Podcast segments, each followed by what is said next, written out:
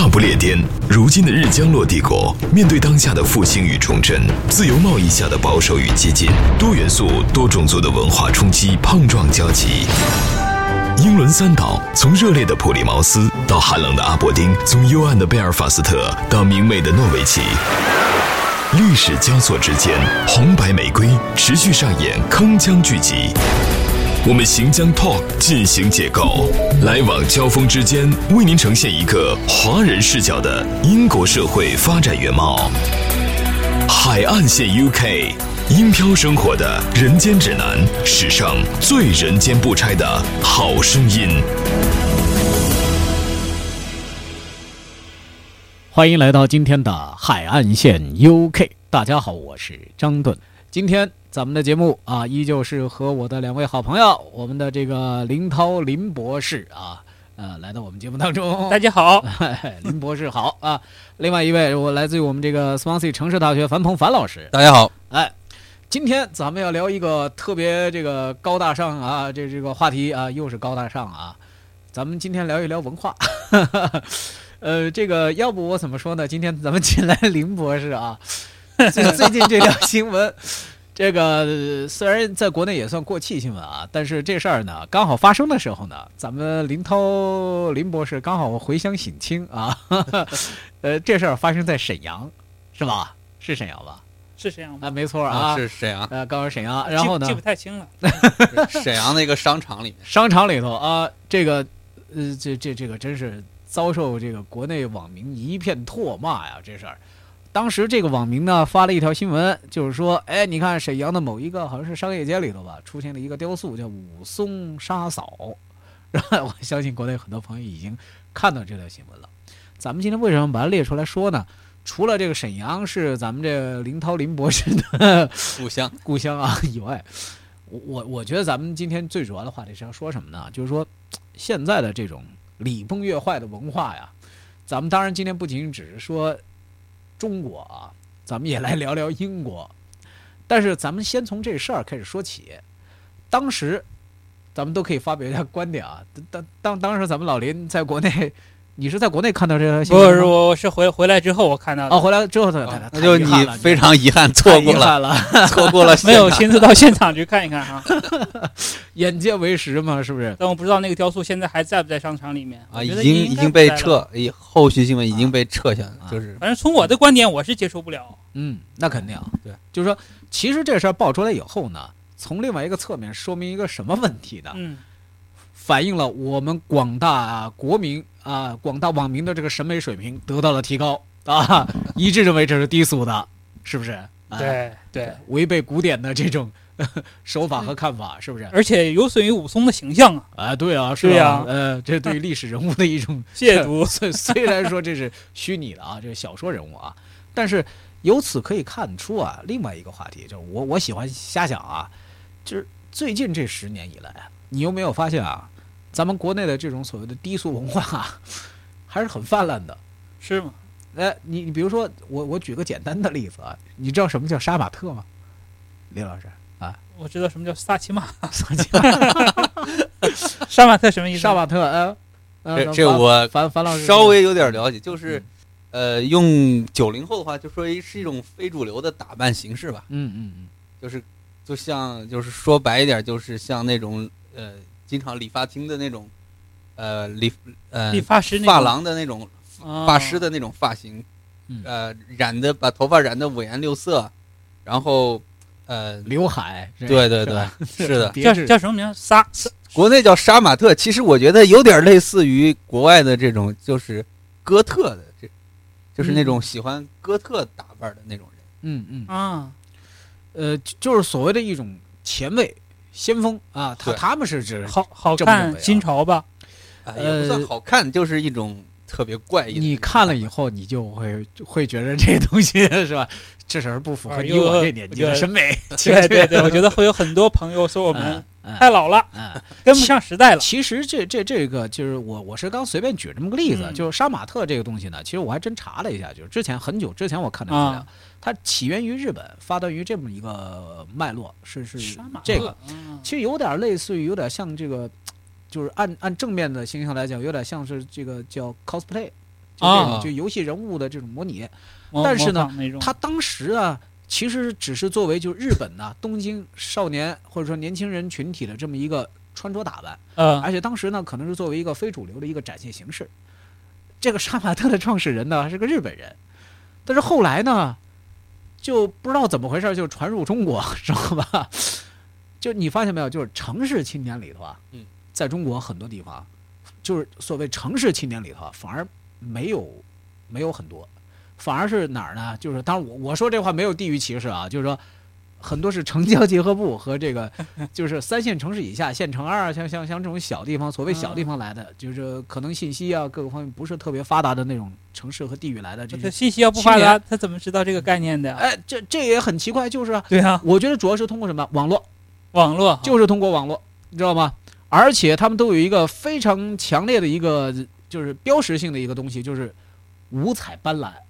啊，就是什么色儿都有，什么颜色都有，而且所谓就按我们那个时候，就是 咱们老师和这个家长对我们那年代的人的要求，就是你这是奇装异服，知道吗？啊，而且奇装异服，但是你要说他们真的去做了什么，这个是危害什么什么什么这种行为还是什么，也没有，这也是也没有，对他个人的选择，也可以说它是一种打扮嘛，就不就不就是啊？对，但咱们也不能说它是完全的低俗文化。但是这种感觉呢，就让别人还是一时半会儿接受不了，知道吧？我觉得这个不低俗啊，这个很好啊，哎，这有个性还不好吗？有个性是吧？那你再来看沈阳这事儿，是吧？你说他是属于有个性还是属于低俗？低俗，低俗。对，哎，这林林博士，双博士啊，他是啊，你你你怎么来界定他这是属于低俗呢？你你我我首先从壳来讲，当然咱不是一定要是要强辩啊，古典小说题材是不是？对，武松杀嫂。杀潘金莲这这这是属于什么？这属于体贴行道，是吧？你你说他这个从利益各个方面来讲，他他也是高大上的呀，是不是？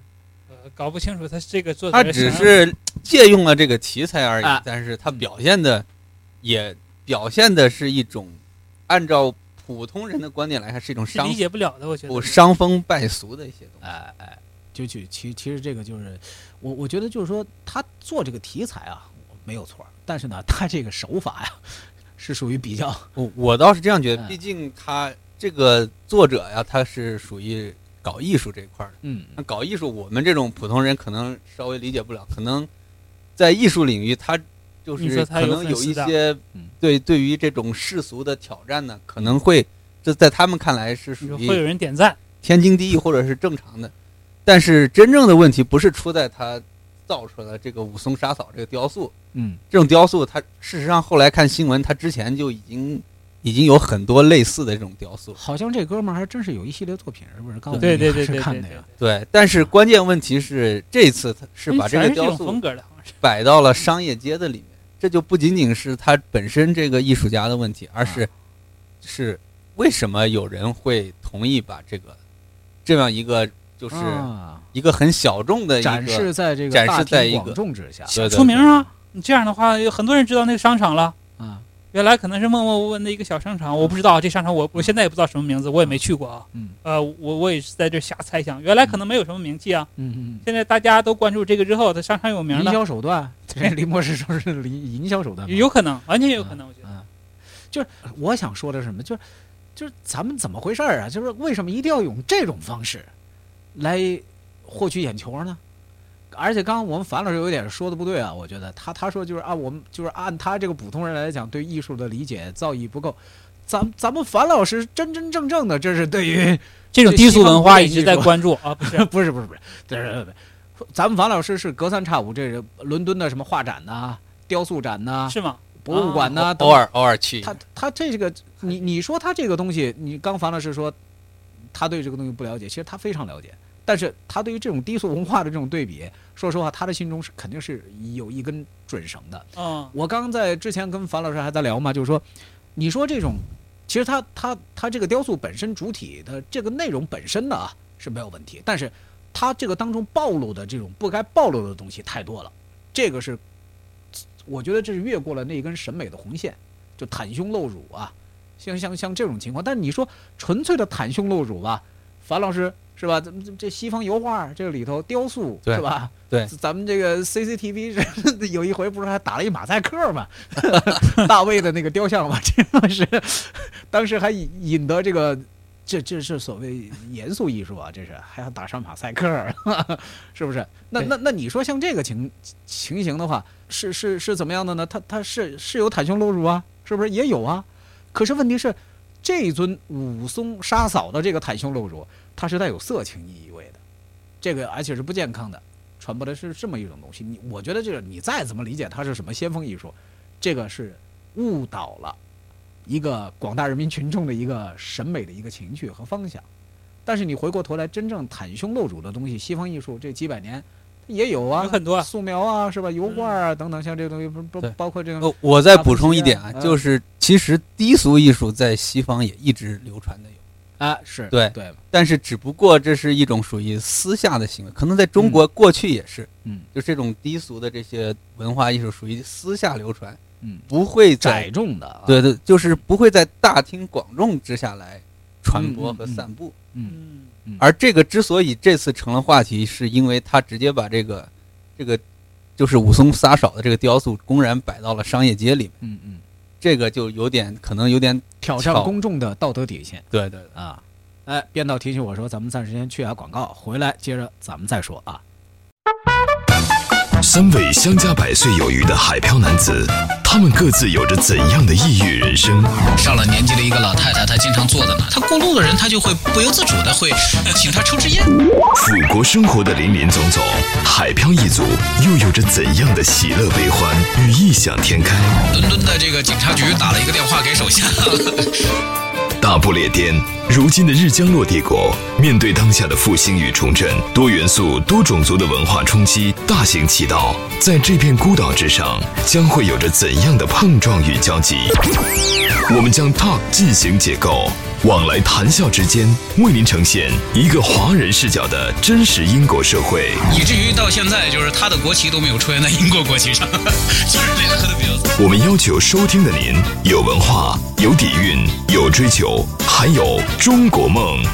海岸线 UK，海岸线 UK，英漂生活的人间指南，史上最人间不拆的好声音。好，欢迎回到海岸线 UK。咱们今天聊的是高大上的文化的话题。呃，尽管这个呃国内的这个屡见报端的这一些所谓的低俗的艺术事件呢，震惊国人，但是咱们也可以从另外不同的角度来审视一下啊。就是说，咱们刚刚讲到的，就是说国外其实这种低俗艺术和审美其实也有，就是呃就是咱们就不说别的，咱们就也就看英国本土来说啊，就是你看当下英国很多年轻人是吧？这也是奇装异服，当然不是杀马特那种啊。你这国内很多朋友可能还不知道啊，他们现在这个英国年轻人啊，流行什么？流行裤子啊，这 怎么是？我怎么形容呢？就是就是裤子不系好，就是所谓的裤子露露出这个内裤的很大一部分，甚至还有直接就不穿内裤露屁股的都有啊。对，这这个在街上这真是很常见，非常常见。但是。英国年轻人把它视为什么美？这是一种时尚。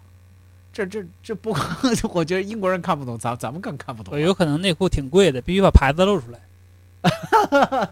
这这你真要露出那个什么 CK 的那什么牌子来，这不至于采采用这种方式嘛？对不对？这这是就是经常看见的一种方式啊。另外，我还查了一下，就是说英国啊，还真是有这么一种所谓的低俗文化，叫叫什么 Travis。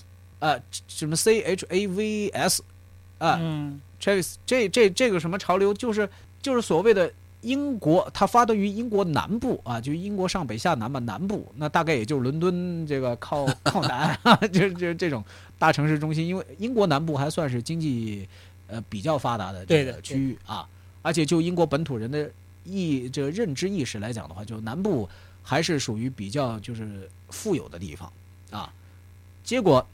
越是在这样的一个地域，就越容易产生这样的一个文化方向。这有点像什么呢？我们的很多先锋艺术产生于北京宋团，是这有点雷同吗？是不是？有点这意思啊。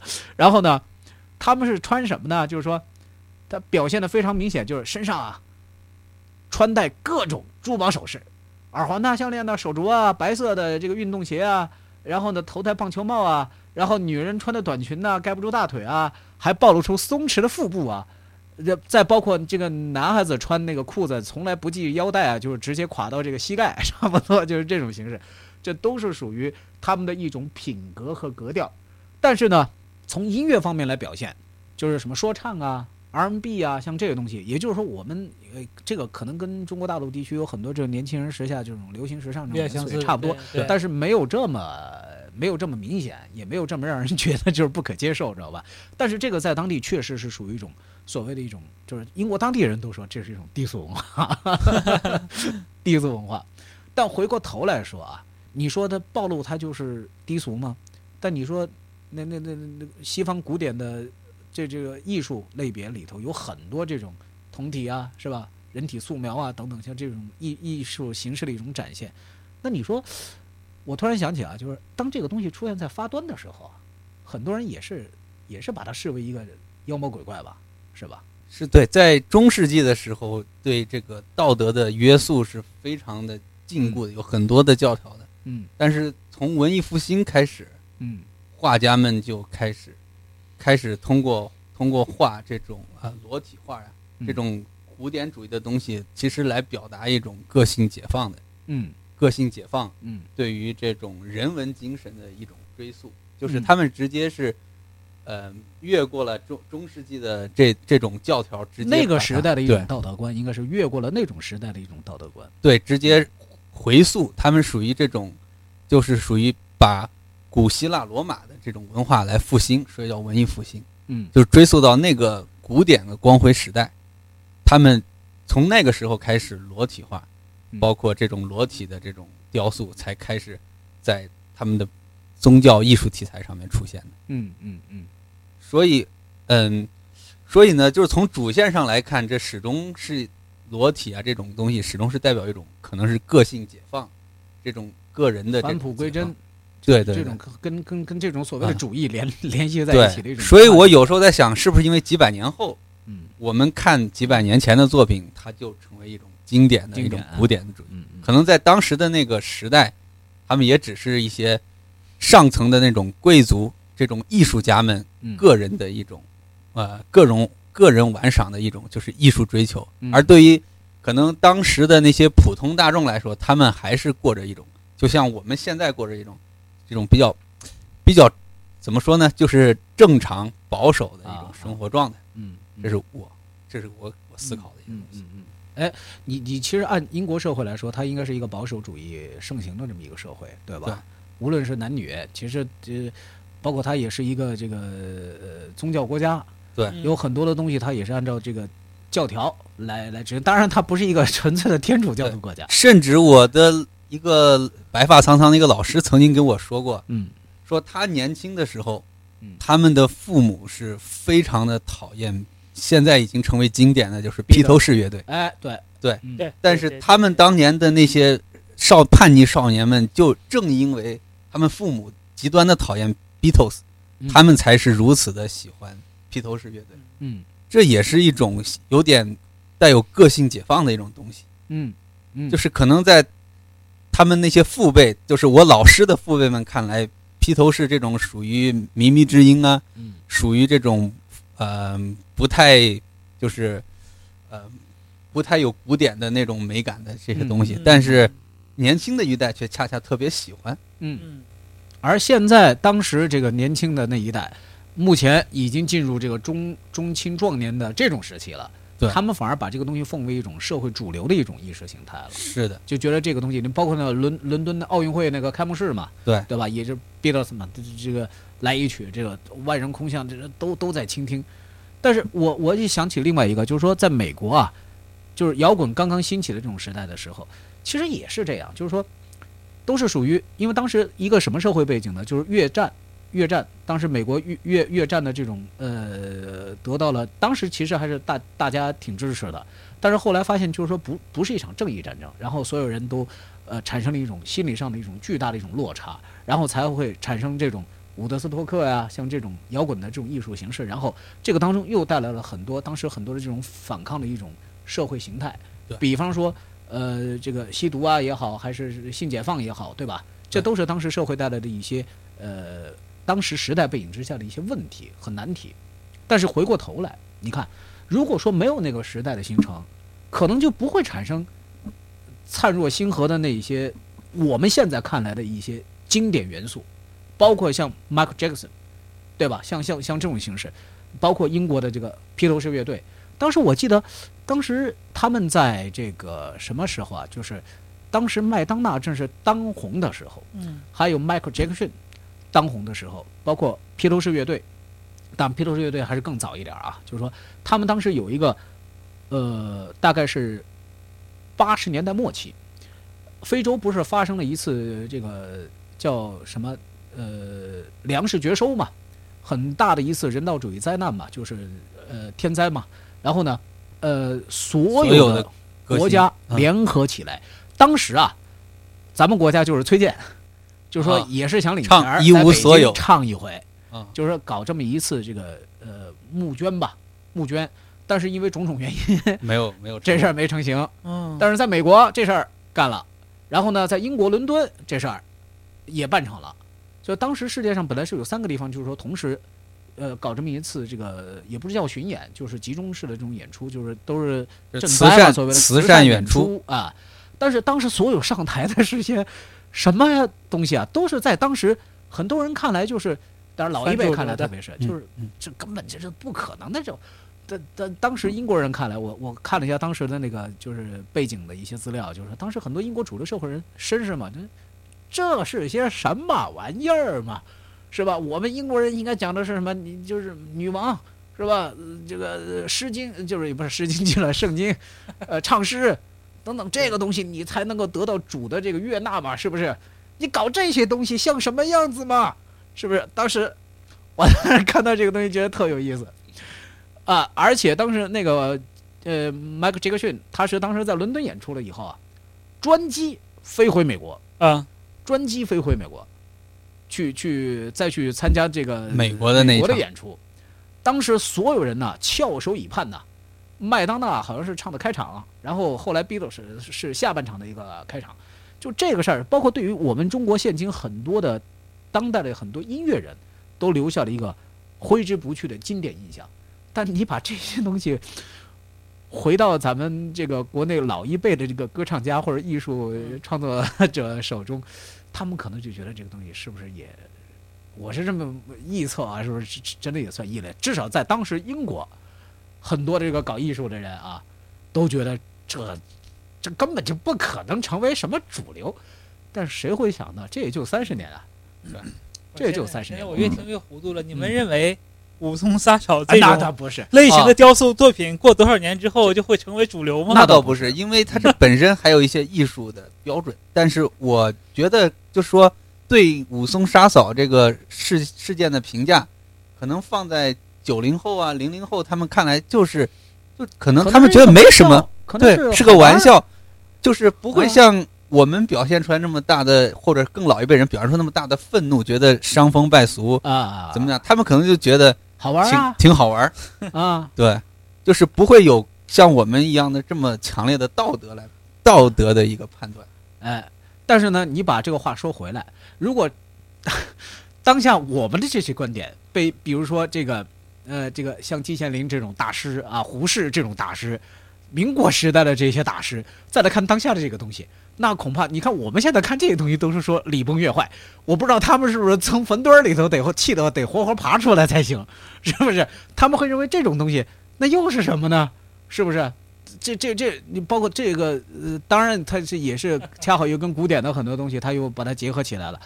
但是真的，我觉得樊胜说的很对，就是说现在很可能这帮，但我不是黑九零后啊，就是说 还真是说不定。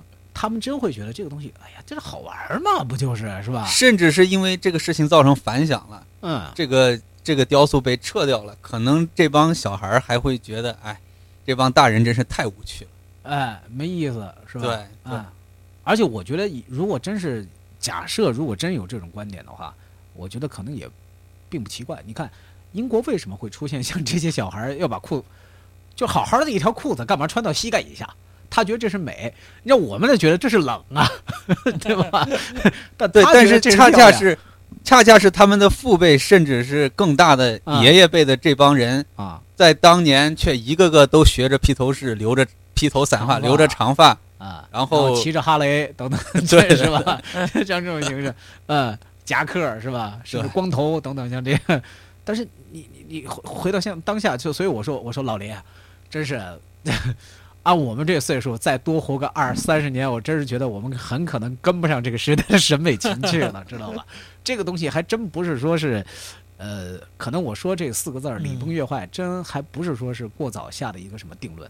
兴许可能再过三十年之后，人家会觉得我们的观点是可以进博物馆的了。在那个时候，可能说不定又被翻出来，这玩意儿这事儿可能到时候会成为一个经典，你信不信？我跟你说啊。